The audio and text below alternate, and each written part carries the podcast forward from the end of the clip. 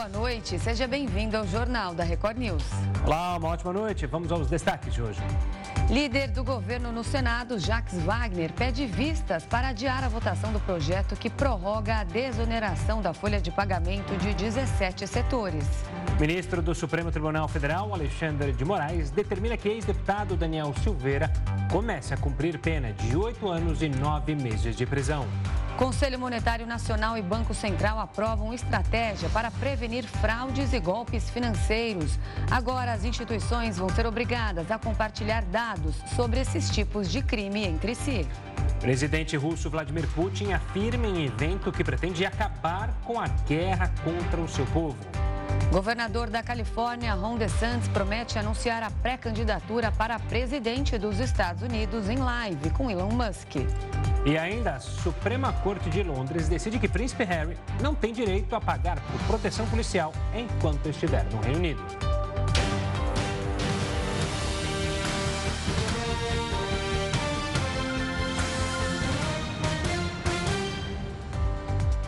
O ministro Alexandre de Moraes, do Supremo Tribunal Federal, votou por tornar réus mais 131 denunciados pelos atos de vandalismo em Brasília.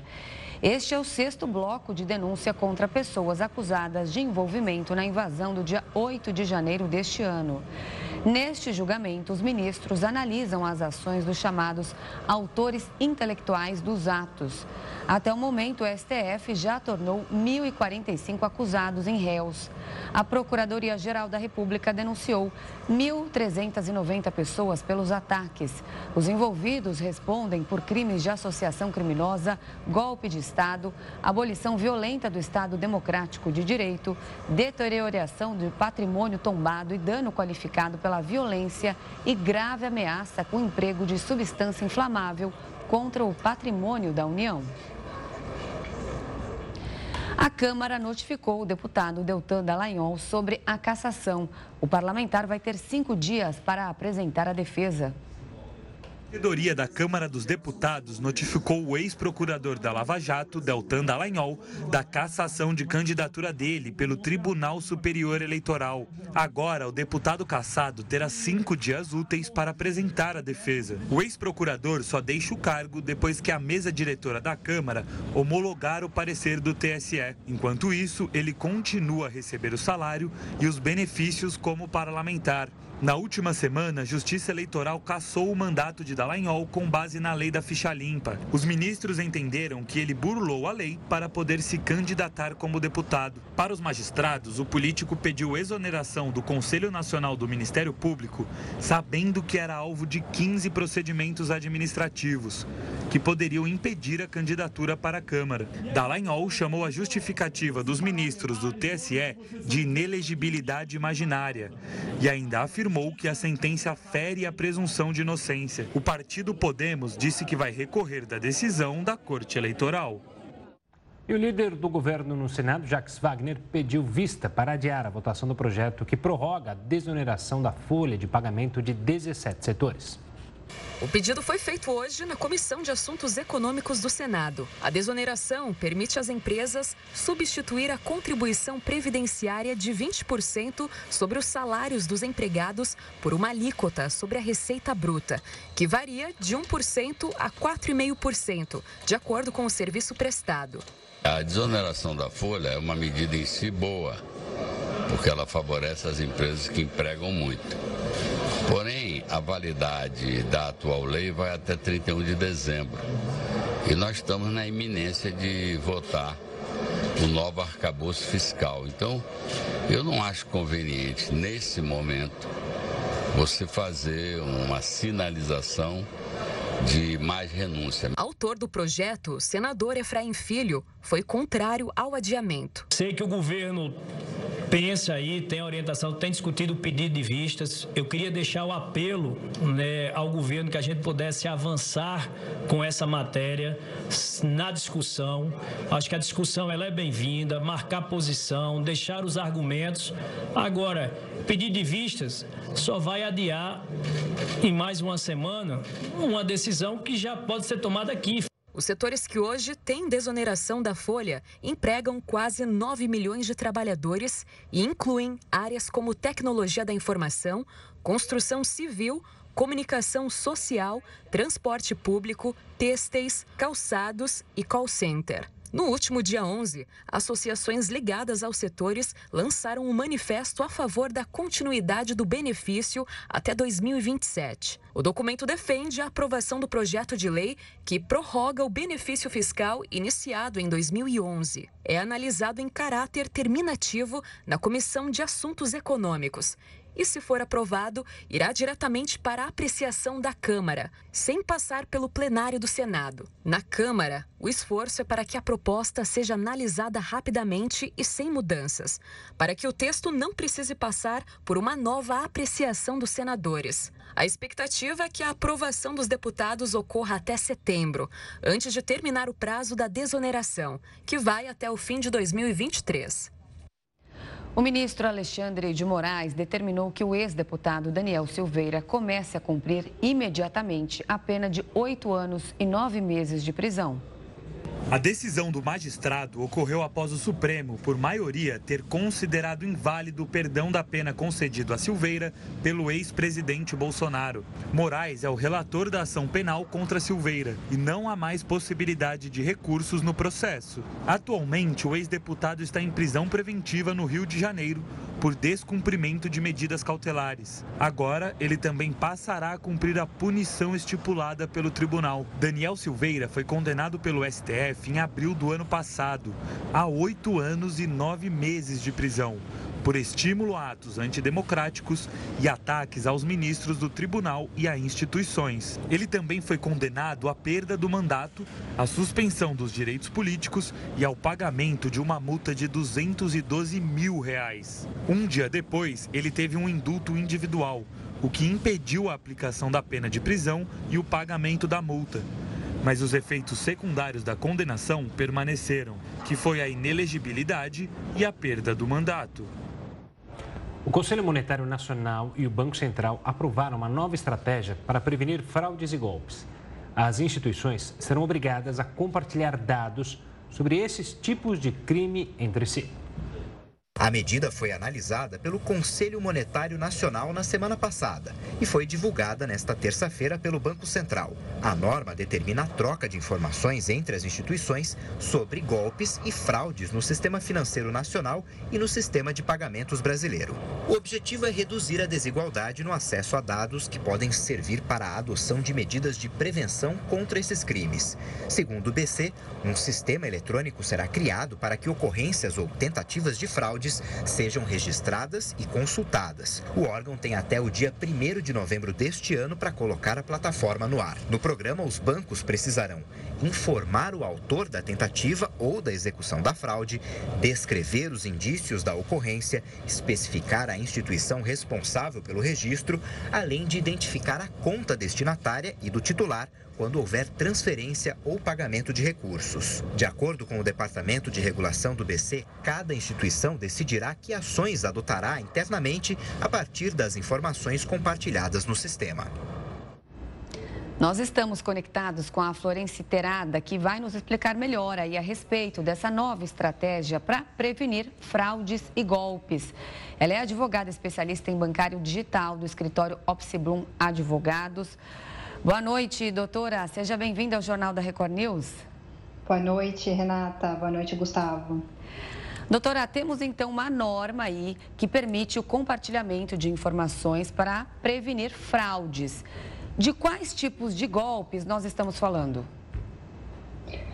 Bom, é, é, importante frisar que essa nova resolução do Banco Central do Brasil e do Conselho Monetário Nacional né, incentiva aqui o compartilhamento de dados relacionados a tanto é, é, é indícios aqui de fraudes quanto fraudes efetivamente cometidas. Né? É, respondendo aqui a sua pergunta, Renata, é, infelizmente né, nós temos uma, uma variedade muito grande de fraudes hoje, né, cometidas aí por meio de aplicativos de comunicação, engenharia social, né, pessoas que acabam é, utilizando ali artifícios, né, invadindo, por exemplo, redes sociais para se passar por outras né, e pedir ali empréstimos, é, pedir ali é, é, depósitos né, em conta como se fossem ali a vítima. Né? E essa iniciativa ela é muito positiva, né, porque a partir da inteligência coletiva, a partir do compartilhamento desses dados, as instituições né, é, é, financeiras, instituições de pagamento, cooperativas de crédito e demais instituições autorizadas a funcionar pelo Banco Central do Brasil né, poderão monitorar né, as, as, essas é, e outras né, categorias aqui de fraudes que eu acabei de comentar, né, com o intuito de proteger ali os seus clientes, com o intuito de né, é, é, comunicar ali de forma eficaz né, o cometimento desses, desses tipos de crime. Doutora, uma boa noite também. Acho que a grande pergunta que muita gente tem na cabeça é: será possível que com essas normas ou com que podem, as que podem vir no futuro, a gente conseguiria minimizar é, o golpe do falso sequestro, né, do sequestro do Pix, porque muita gente bate na tecla que ela faz, ela é obrigada a fazer uma transferência para um Pix que tem nome, que tem CPF, que está num banco. É possível que isso seja, com essa divisão aí dos bancos, aponte-se, olha, aqui está havendo uma fraude, foram três PIX seguidos para determinados números. Porque essas contas existem, mas os bancos sempre acabam dizendo, olha, a gente não tem culpa, enfim, o golpe continua e as pessoas têm medo de usar o Pix. Dá para vislumbrar uma melhora nesse tipo de segurança ou não? Bom, aqui, né, esse compartilhamento de informações né, entre as instituições né, visa é, é, é aprimorar aqui os, os controles, né? Cada instituição por meio da análise dessas informações, consegue aprimorar aqui os seus controles internos né, e os seus mecanismos de prevenção a fraudes. Tá? É, vale comentar, né, é, Gustavo, que Uh, o Banco Central do Brasil, né, na constância aqui né, de, de maturidade do, do sistema PIX, né, como você comentou, né, ele dispôs ali sobre o bloqueio cautelar, sobre o, o mecanismo especial de, de devolução, né, que são mecanismos hoje muito efetivos. Né, e também tem a parte aqui na nossa como cidadão né, de tomar cuidado e basicamente né, conseguir parametrizar né, é, os limites, né, não anotar senhas, não né, acabar fragilizando ali né, os, os, os sistemas, tá? Então, é, eu acredito que é uma norma muito positiva, né, a partir do momento em que as instituições né, vão poder cooperar, né, vão poder é, é, ter mais celeridade, ter mais né, interoperabilidade por meio desse sistema eletrônico né, para imputação das informações né, relacionadas às fraudes. Com essas informações em mãos ali, com essas informações compartilhadas, aí cada instituição vai decidir o que fazer? Perfeito, Renata. É exatamente isso, né? O, atualmente, as instituições que são supervisionadas né, pelo Banco Central do Brasil, elas precisam adotar mecanismos de controles internos, mecanismos aqui né, de prevenção a fraudes, é, fazer ali, né, a, a cientificar os seus clientes, né, sobre as, as, os, as principais fraudes, né, como a gente tem visto aí tanto é, é, em sites ou mesmo nos comerciais de televisão ou até mesmo nas redes sociais, né, porque é aquilo, né, o criminoso fraudador, ele sempre tem ali a questão, né, de enganar, de ludibriar o cliente, né? E até é, né, para pessoas que são é, é, acompanham aqui né, as notícias, né? Às vezes, né, o, o, o, modo de operação ele realmente tem o condão ali de enganar, mesmo de fazer com que a gente acabe né, caindo naquele naquele golpe, né? Então, é, mesmo que né, as instituições né, tenham esse papel proativo, né? As pessoas, né, as, os clientes aqui também precisam ficar muito alertas né? Porque todos os dias os criminosos, né, acabam desenvolvendo ali novos métodos, né, para é, é, enganar ali o, o, o cidadão de bem. Doutora, quando se fala justamente em compartilhamento de dados, dá um frio na espinha de muita gente. Obviamente que essa medida é para buscar fraudadores, mas há o risco das pessoas que estão em casa terem os dados dela, delas compartilhados sem anuência? Bom, é, Gustavo, essa pergunta, né, ela, acho que foi a pergunta mais é, feita aqui, né, no decorrer do dia né, de, de hoje, né, dada a publicação. É um ponto importante aqui, né, que as instituições, né, elas vão precisar é, dispor ali sobre as finalidades do tratamento de dados, né, e do compartilhamento. Então, em breve, né, elas devem apresentar aqui para os seus clientes, né, uma atualização aqui no contrato, né, essa cláusula, ela precisa estar em destaque né, no instrumento ali é, é, no contrato ou no instrumento jurídico válido, por exemplo, nas condições gerais da conta corrente, da conta de pagamento ou por meio ali de um consentimento né, é destacado. Então, é, né, precisa existir essa transparência né, de uso desses dados por essa instituição. Tá? Então, esse é um primeiro ponto. E o segundo, né, que é, o Banco Central ele é muito zeloso né, com relação às questões né, de proteção ao sigilo bancário.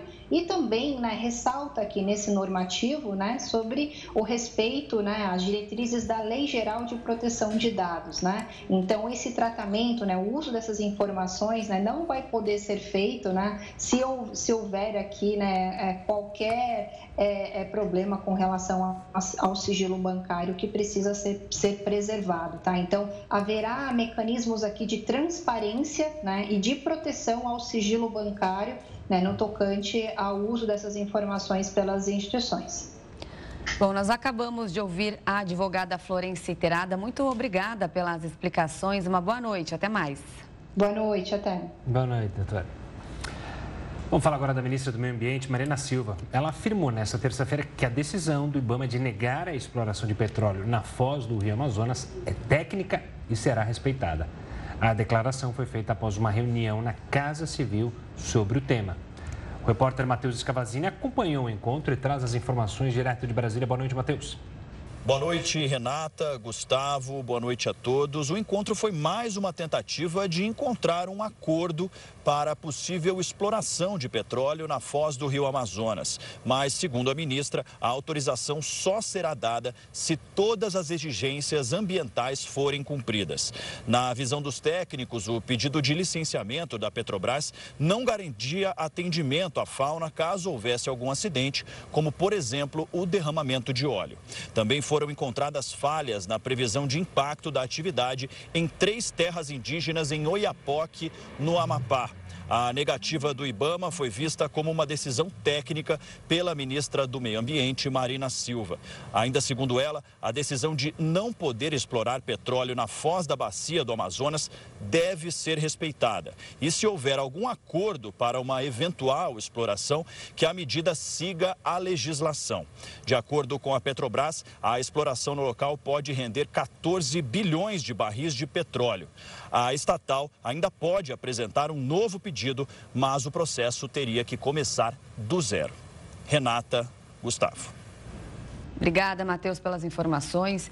E o número de mortes por dengue nos primeiros cinco meses de 2023 já é metade do total registrado em todo o ano de 2022.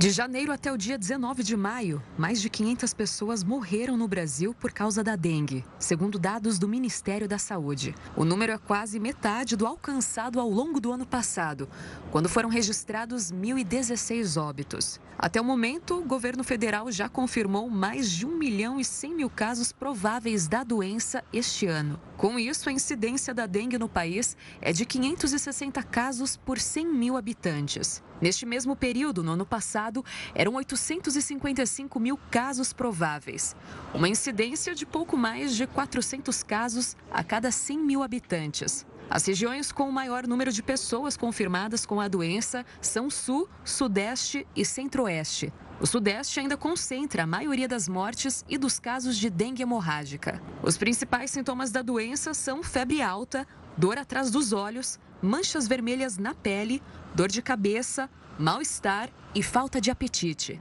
Atualmente, o Brasil conta apenas com um imunizante contra a doença, mas ele está disponível apenas no mercado privado e só pode ser aplicado em quem já teve contato com o vírus.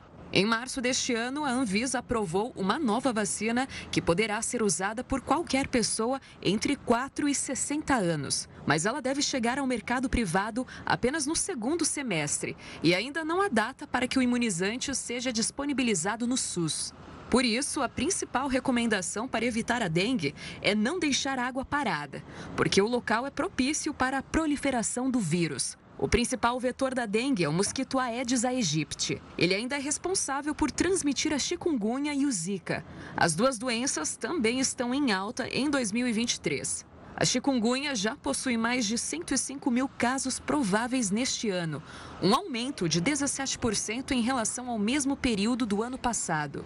Já o Zika vírus infectou mais de 7 mil pessoas, o que representa um crescimento de 180% na comparação com os primeiros cinco meses de 2022. A Autoridade Nacional de Proteção de Dados relatou que vai intensificar a fiscalização de farmácias e drogarias por coletar os dados dos clientes para outros fins que não sejam de fidelização e descontos nas compras. A suspeita é de que os estabelecimentos estão passando essas informações pessoais para prestadores de serviços. Esse é um assunto para Heródoto Barbeiro. Heródoto, uma boa noite. Essas farmácias correm o risco de ser multadas? Eu estou preocupado, afinal, sempre quando elas me perguntam os dados, eu acabo passando. Devo parar imediatamente? Aliás, não é só você, não. Eu acho que todos nós que vamos fazer uma compra em farmácia, eu acho que nós somos o campeão mundial de farmácia. Tem uma farmácia em cada esquina, e às vezes tem duas até, né? uma num lado de uma esquina, outra do outro lado. A primeira coisa que eles pedem para a gente, o que, que é? O seu CPF.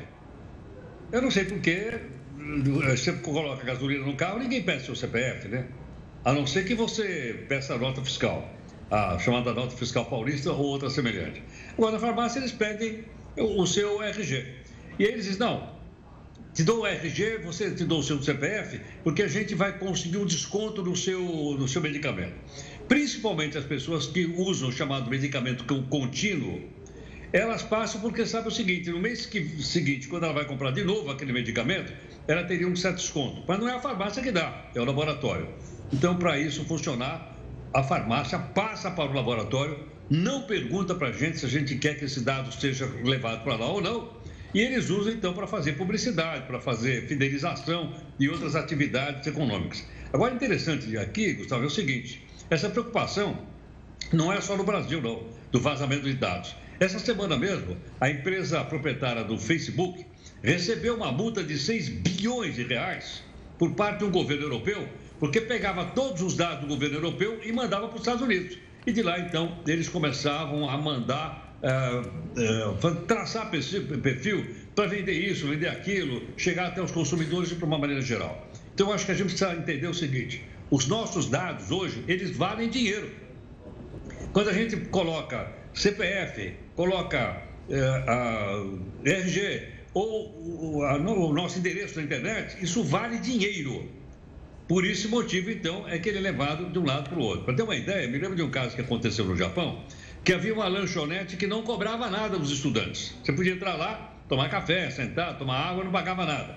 Você só tinha que preencher os dados, os seus dados da lanchonete. Pronto, você acabou de pagar. Porque, como a gente repete aqui, não tem almoço grátis. Então, por esse motivo, então, eh, a gente percebe que os nossos dados estão valendo dinheiro e eles são levados de um lado para o outro. Agora, o pessoal que tem que tomar mais cuidado, Gustavo, são aqueles que compram o chamado medicamento de uso contínuo. Principalmente, Gustavo, o pessoal mais, eh, vamos dizer assim, mais, eh, mais longevo como eu. Tem que tomar cuidado. Você está tomando cuidado, Ronaldo? Você sabe que eu tenho remédio de contínuo também, mas não sou tão longevo que nem você. mas é o um fato. É o pessoal, geralmente as pessoas com mais idade como eu, tomam medicamento contínuo. Né? Então, é, eles, não, mas se você se cadastrar aqui, quando você vier comprar, vai ter um desconto. E eles, então, depois mandam os seus dados para todo lado. Aí você recebe proposta para comprar serra elétrica, aparelho de som, lavadora de roupa, né? porque eles, eles traçam o seu perfil e depois não te abandonam mais. Quando não, também enche a caixa postal da gente de coisa que a gente não quer. Está lotada. E você tem que entrar em uma por uma para dizer: olha, por favor, não me mande mais esse tipo de coisa aqui na minha caixa postal. Dureza, dureza que é isso. Heroto, obrigado e vá dormir despreocupado que não vai ter e-mail hoje na sua caixa amanhã de manhã, tá bom? tchau, tchau, gente. Tchau, tchau. Até tchau, amanhã. Tchau. O Instituto Butantan começou a desenvolver uma vacina contra a gripe aviária. O processo ocorre desde janeiro deste ano. Segundo o Instituto, os testes estão sendo realizados com cepas vacinais que foram cedidas pela OMS. O primeiro lote já está pronto para o início dos testes pré-clínicos, ou seja, em laboratório. No Brasil, de acordo com o Ministério da Agricultura e Pecuária, no dia 15 de maio, foram registrados os primeiros casos confirmados da doença em aves marinhas e silvestres. A Organização Mundial de Saúde diz que o risco de contaminação entre humanos é baixo, mas as ações de prevenção são importantes porque há potencial do vírus sofrer mutações, tornando-o mais contagioso. O governador da Flórida, nos Estados Unidos, confirmou que vai anunciar a candidatura para a presidência do país em uma transmissão ao vivo com Elon Musk. De acordo com Ron DeSantis, o anúncio será feito nesta quarta-feira pelo Twitter. O político ainda vai entregar o documento declarando a candidatura para a Comissão Eleitoral Federal. DeSantis pretende sair candidato pelo Partido Republicano. O ex-presidente Donald Trump também afirmou que irá disputar a corrida presidencial no ano que vem pela legenda. O partido precisa realizar uma disputa prévia para então definir o candidato oficial. Pelos democratas, o atual presidente Joe Biden já confirmou que vai disputar a reeleição em 2024. Defesa do senador Sérgio Moro pede ao Supremo Tribunal Federal o arquivamento da denúncia sobre suposta calúnia contra o ministro Gilmar Mendes. É o que você vai ver daqui a pouco aqui no Jornal da Record News. A defesa do senador Sérgio Moro pediu ao Supremo Tribunal Federal o arquivamento da denúncia sobre uma suposta calúnia contra o ministro Gilmar Mendes. Em abril, a Procuradoria-Geral da República pediu ao STF que o parlamentar fosse condenado à prisão por um vídeo em que fala em comprar um habeas corpus do ministro. Para os advogados de Moro, não foram apresentados os requisitos mínimos necessários para que a denúncia siga adiante. Eles também afirmaram que a frase foi tirada de contexto. Segundo a defesa, a Suprema Corte não tem competência para julgar o caso, já que a gravação foi feita antes de Moro assumir o mandato como senador.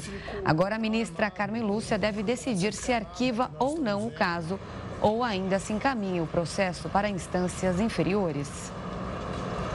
A Secretaria de Saúde de Pernambuco confirmou dois casos do superfungo Candida auris no estado. Os pacientes são homens de 48 e 77 anos. O primeiro está internado no Hospital Miguel Arraes e o segundo no Hospital Tricentenário, ambos na região metropolitana do Recife. Eles não apresentam sintomas de infecção e já estavam sob observação médica por outras motivações. A pasta limitou o atendimento nos dois hospitais para evitar a propagação do fungo. O órgão investiga se o organismo surgiu dentro das instituições de saúde ou se os pacientes foram contaminados no ambiente externo. Se o resultado for negativo para a presença do fungo em pessoas que circularam nesses locais, serão liberadas novas consultas e tratamentos. O Japão vai começar a despejar a água contaminada dos reatores da central nuclear de Fukushima no Oceano Pacífico em junho. A situação preocupa a vizinha Coreia do Sul, onde manifestações denunciam o projeto que pode atrapalhar a reaproximação entre os dois países. Depois do tsunami seguido do acidente nuclear de 2011, milhares de litros de água foram utilizados para esfriar os reatores de Fukushima. Nos últimos 12 anos, o rejeito foi misturado a águas da chuva e lençóis freáticos e armazenado em grandes cisternas. Mas o Japão não tem mais espaço para estocar esse material contaminado e planeja agora se livrar dele. O país garante ter tratado cerca de 1,32 milhão de toneladas de água, retirando grande parte das substâncias radioativas. Apesar da trégua de uma semana acertada entre o exército e paramilitares, os combates prosseguem em Khartoum, capital do Sudão. Pouco depois do início da trégua, muitos moradores de Khartoum afirmaram que os combates e bombardeios não foram paralisados. O objetivo do cessar-fogo era para retirar civis da região. Desde o dia 15 de abril, a guerra entre o exército e os paramilitares das forças de apoio rápido provocou quase mil mortes no país e mais de um milhão de deslocados. O Ministério da Agricultura declarou emergência zoossanitária por 180 dias no país por causa da gripe aviária. Vale lembrar que até o momento nenhum caso de gripe aviária em humanos foi confirmado no país. O Ministério da Saúde ressalta que acompanha os casos de influenza aviária do subtipo H5N1 em aves silvestres e a vigilância epidemiológica segue monitorando os casos em investigação. Pasta foi publicada na edição extra do Diário Oficial da União desta segunda-feira. Segundo o governo, até agora, oito casos de H5N1 foram confirmados em aves no Brasil, sendo sete no Espírito Santo e um no Rio de Janeiro. Todos os casos envolvem aves silvestres migratórias. O governo também prorrogou por prazo indeterminado a suspensão de feiras, exposições e outros eventos com aglomeração de aves. Até o momento não há diagnósticos da doença entre humanos ou em aves para consumo. O estado de emergência zoossanitária é declarado sempre que há um risco de uma doença oriunda de um animal se propagar rapidamente. A medida é uma forma de o governo se antecipar a um possível surto da doença doença. A maior preocupação neste momento é evitar que a gripe aviária chegue nas granjas e na criação de aves para a alimentação.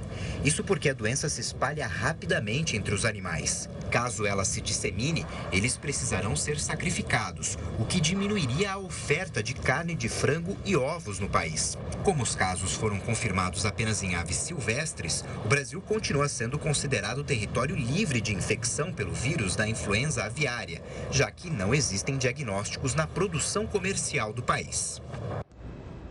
Ainda sobre o Ministério da Agricultura declarar emergência zoossanitária devido aos casos de gripe aviária, a gente conversa hoje com o head de pecuária da Agrifato, Iago Travagini. Boa noite, Iago. Obrigado pela participação aqui conosco. A primeira pergunta que eu quero fazer é justamente sobre essa transmissão, porque na reportagem a gente mostra que a principal preocupação é justamente não chegar as aves nas granjas. É, o quão perigoso é isso de fato, ou seja, ter aves migratórias pode indicar uma probabilidade de que essas aves é, contaminem as demais aves? Como você vê esse risco da propagação da gripe aviária para as granjas? Primeiramente, boa noite. Muito obrigado pelo convite. E sim, a gente tem monitorado isso pelo menos desde janeiro desse ano, tá? A preocupação com a gripe aviária no Brasil, a chegada da gripe aviária no Brasil, ela acomete aí desde a chegada da gripe aviária na América Latina, ali pela Colômbia e pela Venezuela, né? A gripe aviária tem se tornado um problema global nos últimos dois anos e chegou à América Latina durante o início desse ano ali, preocupando mais o Brasil desde o começo desse ano, quando ali em fevereiro e março chegou no Uruguai, chegou na Argentina e a gente sabe que existe muito fluxo migratório na, nas aves uh, que compõem, que, que, que participam participam ali do, do litoral brasileiro, né? Que transitam pelo litoral brasileiro. Então a gente está acompanhando isso de muito, muito, próximo, é, muito proximamente, principalmente é, sobre a questão de quando essa, essa doença ia chegar no Brasil, não era se ela chegar, era quando a gente é, ia ver essa doença chegando no Brasil. Em aves silvestres, o risco já era palpável, a gente imaginou que isso aconteceria, e agora a preocupação é sobre a chegada nas granjas comerciais, né? se isso vai chegar nas granjas comerciais. Por enquanto, na nossa visão, ainda está distanciado esse risco, tá? A gente acompanha de perto mas obviamente existe o risco, mas ainda está um pouco distante.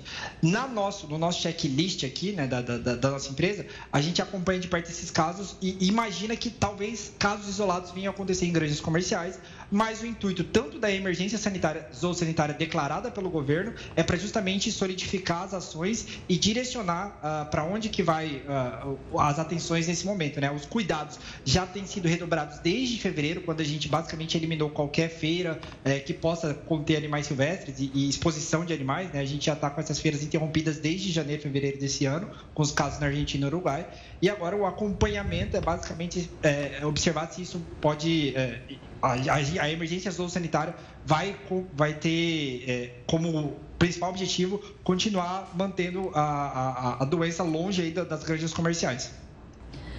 Iago, a gente sabe que é, isso não é um, essa, essa, gripe aviária não é um vírus no, novo e, e, não existe até então transmissão entre humanos. Mas como a influenza ela pode, ela sofre mutações, há a preocupação que isso possa acontecer?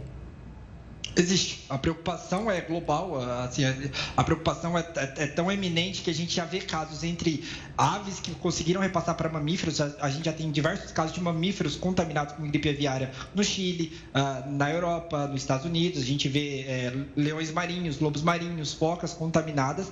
Obviamente, não é um caso que a gente conseguiu constatar a, a, a proliferação da, da, doença entre mamíferos, mas mamíferos que tiveram contato com pássaros contaminados.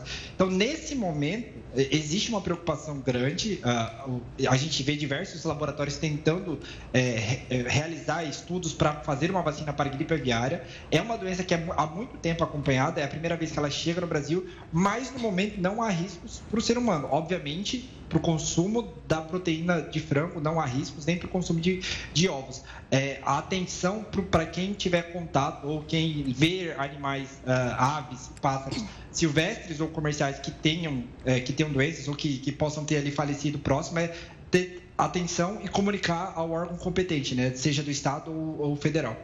Diego, você tocou num ponto, falou há pouco e talvez eh, tenha passado despercebido para quem está acompanhando, justamente sobre uma vacina para gripe. Como funcionaria? A gente tem perspectiva de vacinas é, para os animais? É, é uma possibilidade que está próxima? Não? Como é que funciona? Porque a gente está acostumado a falar justamente de vacina para seres humanos. Mas e para as aves? Existe, tá? Existem estudos, existem estudos desenvolvidos também nos Estados Unidos. Ah, Para quem não sabe, os Estados Unidos passou por um problema grande de gripe aviária no ano passado. Eles conseguiram controlar isso bem esse ano muito por conta das medidas ou técnicas que foram tomadas para justamente é, mitigar ao máximo a contaminação é, dentre aves e, e, e, aves de maneira geral, tanto de postura quanto de, é, de, de, de carne de frango. Existem estudos, mas não há uma vacina hoje é, que tenha 100% de eficácia ou que tenha uma, uma eficácia boa para garantir aí, uh, digamos, a não proliferação da doença entre os animais, tá? Mas hoje a gente já viu uh, o Butantan iniciando estudos para tentar tratar a doença, né? Para tentar fazer uma vacina para a doença. Existem estudos avançados nos Estados Unidos já sobre uma possível vacina para essa doença. No entanto, hoje a gente não tem uma vacina 100% segura e eficaz para a gripe aviária.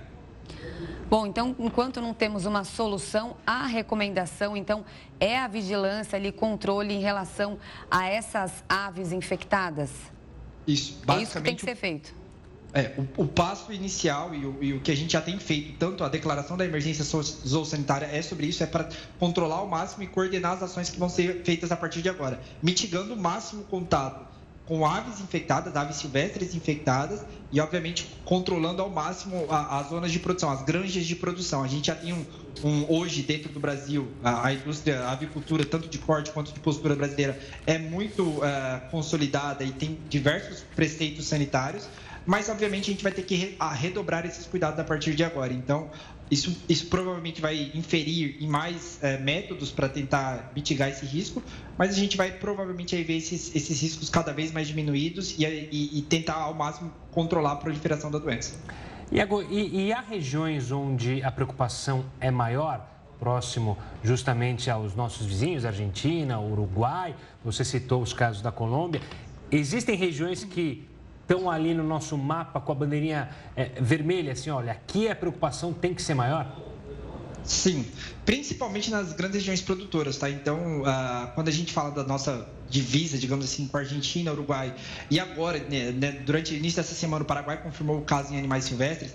A preocupação é justamente com os três estados maiores produtores de agricultura do Brasil, que no caso são Rio Grande do Sul, Santa Catarina e Paraná, que são os estados que mais produzem aves de corte, aves de postura. Então, os números produtivos ali é, é que são acompanhados são os relevantes para o país, digamos assim, né? Eles, a gente acompanha todos os estados, mas esses são os maiores produtores. A divisa com esses países, é, como eu citei, Argentina, Uruguai e Paraguai, Paraguai, ela é, vai ter que ser mais monitorada. A gente já tem monitorado isso muito de perto, mas obviamente a, a chegada da possível, a, a, possível chegada da doença nesses estados do sul do Brasil é um sinal de alerta mais preocupante assim. Então a gente vai ter que acompanhar de perto os próximos casos, buscar erradicar a doença como a, a, a Colômbia tem feito aí desde o início do ano, né, controlar os focos e, e tentar dizimar a doença. A gente entra agora num cenário sazonal de menor contaminação, tá? Os estudos é, feitos já pelo SDA, pelos grandes departamentos de agricultura do mundo, pontuam que a gripe aviária entra numa redução de casos a partir de agora até outubro chegar no seu fundo do poço, digamos assim, no número de casos históricos.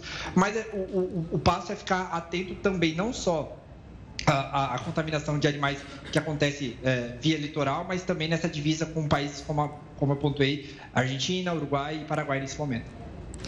Tá certo, a gente conversou com o Iago Travagini. Iago, obrigada pela participação, pelas explicações. Uma boa noite para você. Mais uma vez, obrigado pelo convite até a próxima. Até a próxima. A gente fala do Valência, que foi punido por causa dos cantos racistas da torcida contra o atacante Vinícius Júnior. A Federação Espanhola também anulou a expulsão do brasileiro. O Conselho Superior de Esportes, a Federação Espanhola de Futebol e a La Liga se uniram para repudiar o ocorrido na última rodada do Campeonato Espanhol. Como punição, o Conselho decidiu que o estádio Casa do Valência será parcialmente fechado durante cinco jogos e o clube vai ter uma sanção econômica de 45 mil euros, o equivalente a mais de 240 mil reais. O clube espanhol pode entrar com recurso. O órgão ainda tornou sem efeito o cartão vermelho contra o brasileiro. Sendo assim, ele poderá entrar em campo na próxima rodada do campeonato. Suprema Corte de Londres decide que Príncipe Harry não tem direito a pagar por proteção policial enquanto estiver no Reino Unido. É o que a gente fala já já aqui no Jornal da Record News. Vamos de volta. A fila de espera por um transplante de córnea no Brasil praticamente dobrou ao longo dos últimos cinco anos. O número passou de 12.212 em 2019 para 23.946 atualmente. O Conselho Brasileiro de Oftalmologia alerta que o volume de procedimentos não retomou os níveis pré-pandemia de Covid-19. Além disso, o total de intervenções realizadas no Sistema Único de Saúde em 2022 é menor do que o que era executado no início da década passada. Os dados são do Observatório CBO, de acordo com o levantamento, o número de transplantes de córnea no SUS recuou ao patamar do que era executado em 2013. Em 2020, auge da pandemia, a série histórica registrou o pior desempenho na década, com pouco mais de 4.300 cirurgias. E quem explica para a gente sobre a fila de espera por um transplante de córnea no Brasil ter praticamente dobrado nos últimos anos é o presidente do Conselho Brasileiro de Oftalmologia, doutor Cristiano Caixeta Umbelino. Boa noite, doutor. Seja bem-vindo. Queria começar te perguntando, então, quais são os motivos ali por ter feito essa fila quase duplicar em tão pouco tempo? Boa noite, Renata. Bom, os motivos são bem simples. Na fase inicial da pandemia, nós tivemos uma redução de um, número de transplantes em todo o país. Com a retomada, a gente volta a ter posição de retomada do número de transplantes, mas a gente tem uma dificuldade muito grande, porque os centros transplantadores têm uma capacidade é, basicamente limitada e a gente precisa ter um maior número de cirurgias autorizadas e disponibilizadas em todo o país para que a gente retome os índices que a gente tinha antes de 2019. Doutor, uma boa noite da minha parte também. A gente está acostumado a ouvir falar muito sobre transplantes, cada dia mais, mas cada um tem sua especificidade. Qual que é a especificidade e, e, e, a logística de um transplante de córnea? Isso dificulta ou ele é um procedimento até simples e que não era para estar tá na situação que a gente está agora?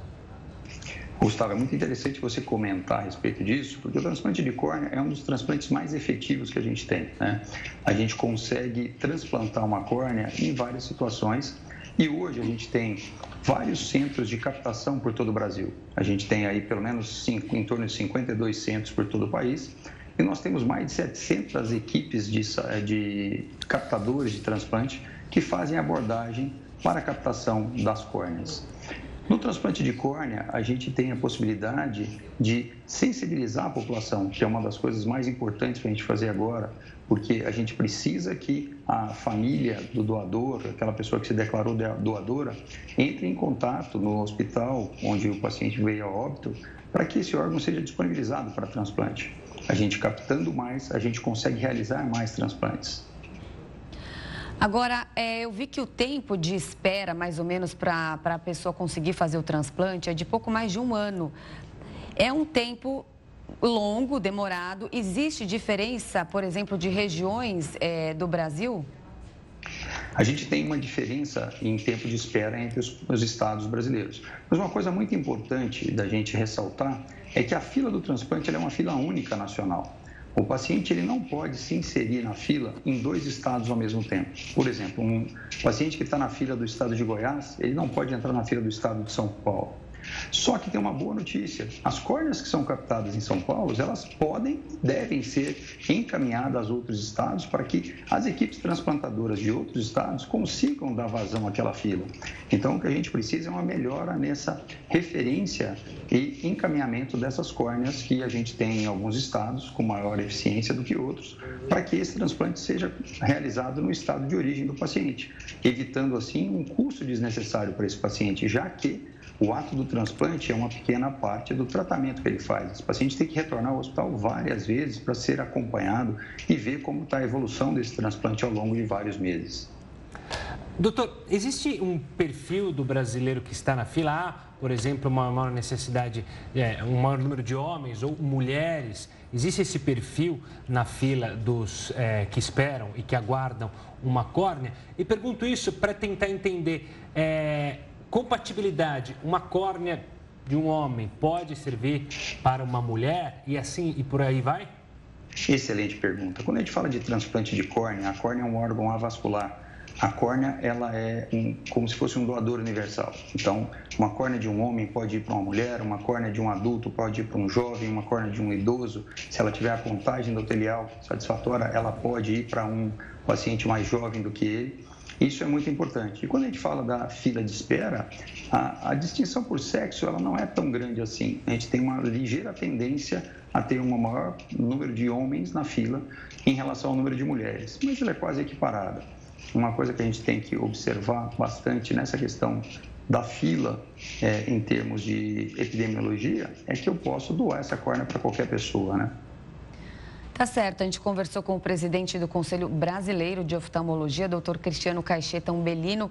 Agradeço demais a sua participação. Uma boa noite, até uma próxima. Muito obrigado, uma boa noite a vocês. Obrigado, doutor. Olha, vulcão em atividade deixa ao menos 3 milhões de pessoas sob alerta no México. É o que a gente fala já já aqui no Jornal da Record News. Suprema Corte de Londres decidiu que príncipe Harry não tem direito a pagar por proteção policial enquanto estiver no Reino Unido. Harry, o filho mais novo do rei Charles, foi destituído da segurança policial concedida a membros da família real após deixar seus cargos oficiais em 2020 para se mudar para os Estados Unidos. Em 2022, ele entrou na justiça pedindo para recuperar essa segurança, mesmo que pagando pessoalmente por ela. O tribunal britânico negou o pedido e a defesa de Harry pediu para ter o direito de recorrer da decisão. Mas nesta terça, o Supremo Tribunal de Londres julgou que ele não poderá buscar a revisão judicial. Harry e Meghan contam com segurança privada nos Estados Unidos. Porém, segundo seus advogados, a equipe não tem acesso às informações da inteligência britânica, o que atrapalha no serviço quando o casal visita o Reino Unido. A decisão ocorre menos de uma semana depois que o porta-voz de Harry disse que o príncipe, a esposa Meghan e a sogra se envolveram em uma perseguição de carro com fotógrafos da imprensa após uma cerimônia de premiação em Nova York. Harry deve retornar a Londres em junho para testemunhar em um julgamento sobre alegações de hacking de telefone contra o Mirror Newspaper Group. 3 milhões de pessoas estão sob alerta no México por causa das contínuas erupções do vulcão Popocatépetl. Autoridades do país emitiram avisos para que moradores da região central do país se retirem de casa se a atividade do vulcão se intensificar. Ao longo do fim de semana, cidades próximas ao monte ficaram cobertas de cinzas e fragmentos. Também foram registrados tremores de alta frequência. No sábado, o nível de atenção foi elevado pelo governo diante dos riscos de danos por causa da erupção. Dois aeroportos da cidade do México precisaram interromper as operações. O vulcão Popocatépetl é um dos mais ativos da América Latina. Ele voltou a registrar atividades em 1994 e, desde então, está em constante monitoramento. O Jornal da Record News fica por aqui. Muito obrigada pela companhia. Tenha uma ótima noite. Fique agora com News das 10 com a Niviane Reis e a gente volta amanhã. Tchau, tchau.